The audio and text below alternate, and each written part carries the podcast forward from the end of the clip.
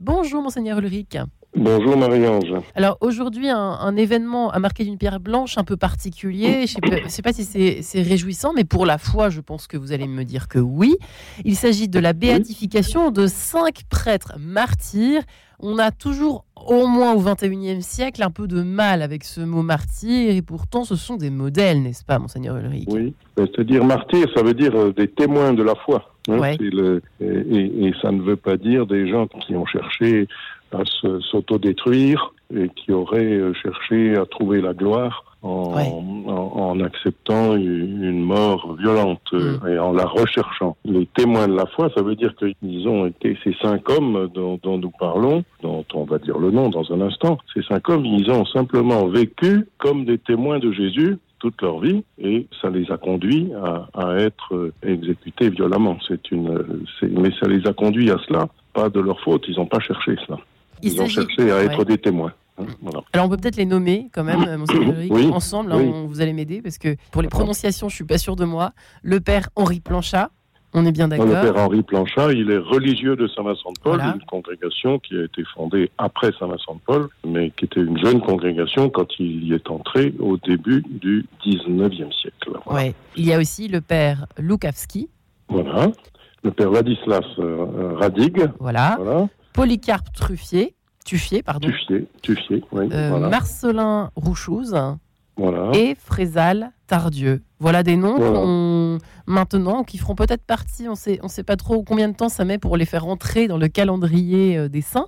Bah, de toute façon, ils sont béatifiés, ils sont pas encore canonisés, mais bon. Ils sont, béatifiés, c'est une euh, première étape. C'est déjà une première étape du culte qu'on peut rendre à Dieu pour eux. Alors ces, quatre autres euh, sont des pères de la congrégation des Sacrés-Cœurs de Jésus et de Marie, qui est plus connu sous le nom de, de père Picpusien, Picpus ici à Paris, qui est le lieu de la, maison générale de, cette congrégation, qui est aussi une congrégation qui a été fondée assez, assez récemment à ce moment-là, dans laquelle ils sont entrés. C'est une congrégation missionnaire mhm. euh, dont, dont l'activité se, se, déroulait donc euh, normalement loin de la métropole, loin de Paris, dans des pays lointains, mais il y avait quand même une organisation de cette congrégation ici à Paris, et c'est là que se trouvaient ces quatre pères qui ont des, prénoms qui nous étonnent peut-être un peu, Ladislas, Polycarpe, Marcelin et, et Frézal.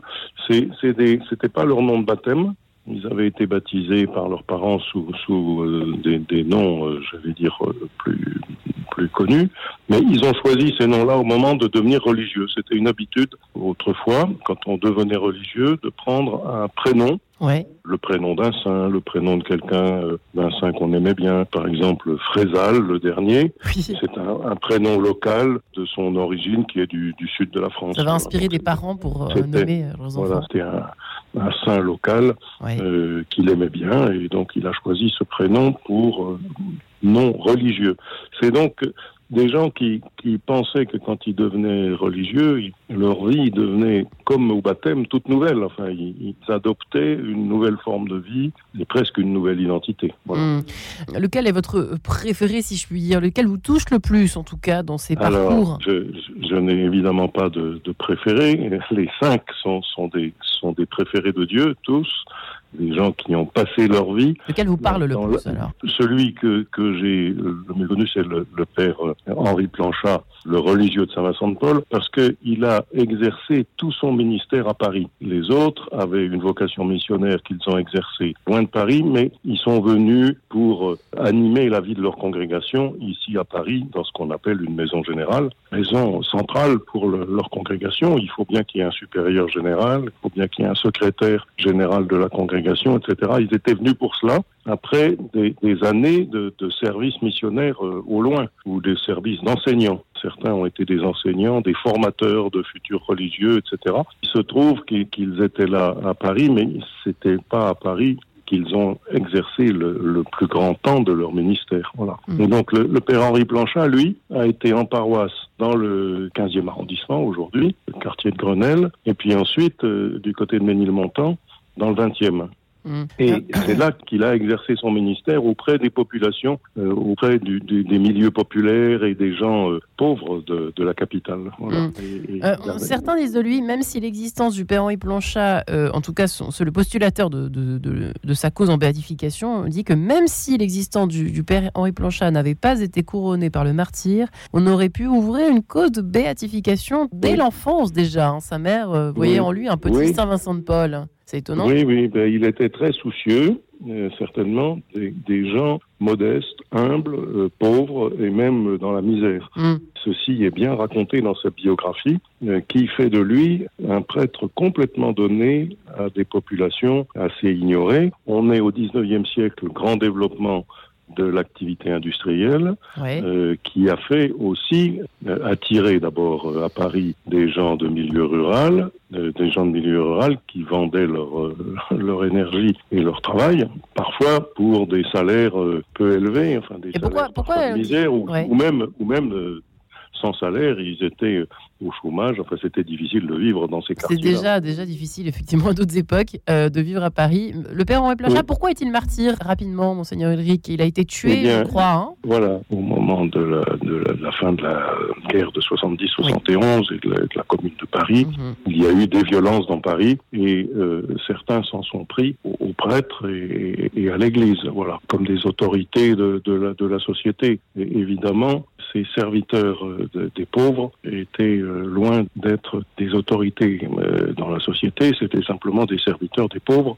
Et, c'est cela qu'ils étaient complètement donnés à, des populations. Comme Jésus, ils avaient donné leur vie donné leur vie au service des plus pauvres, donné au service d'un amour excessif, on peut dire, un, amour extraordinaire. Mhm. Ils ont tout donné. Et ben, on, leur a pris leur vie mais ils avaient déjà fait le don d'eux-mêmes et ils s'étaient préparés non pas à mourir, mais par toute leur vie, ils s'étaient préparés à ce que leur vie ne leur appartienne pas. Ouais. Pour terminer, Monseigneur Lee, qu'est-ce que ça nous dit Aujourd'hui, euh, on n'a pas forcément envie de souffrir euh, pour devenir un saint, en fait. Moi, c'est vrai que... Je pense qu'ils n'avaient pas envie non plus de souffrir, mais ils étaient tellement proches de ceux qui souffraient de la vie parce que la vie leur était très dure, la vie était tellement proche d'eux qu'au fond, ils se sont identifiés à, des gens qui souffrent. Et je pense que ces gens pleuraient de la misère, ces, prêtres-là pleuraient de la misère qu'ils voyaient. Manque de radicalité aujourd'hui, peut-être, un peu, les chrétiens. Mais je ne sais pas si on peut dire manque de radicalité, parce que... Au sens de la vie. Hein. Il y a des gens qui donnent leur vie pour les pauvres aujourd'hui, tout pareil. Alors, ça ne se mm. termine pas toujours dans la violence, heureusement mais cela peut arriver. Cette fin est le signe, le signe qu'au fond, ils, n'avaient rien gardé pour eux. Ouais. Et même toute leur vie. Donc, il n'est pas dit qu'on est saint uniquement quand on perd la vie de façon violente. Il est dit qu'on on devient saint peu à peu dans sa vie quand on se donne tout entier au service des autres et au service d'un amour qui nous dépasse. Eh bien, ce sera le mot de la fin euh, pour euh, penser à lire des vies de saints. Et des... c'est toujours très inspirant, même au XXIe siècle. Euh, on croit tout savoir, bah non, justement ben pas. Oui, et donc, cette, encore moins sur la foi. Cette belle, célébration à Saint-Sulpice marque cela, cette, ce don de la vie. C'est surtout cela, le don de la vie à l'image du Christ. Eh bien, merci, Monseigneur Ulrich. Merci. Et à la semaine prochaine. À la semaine prochaine. Au revoir.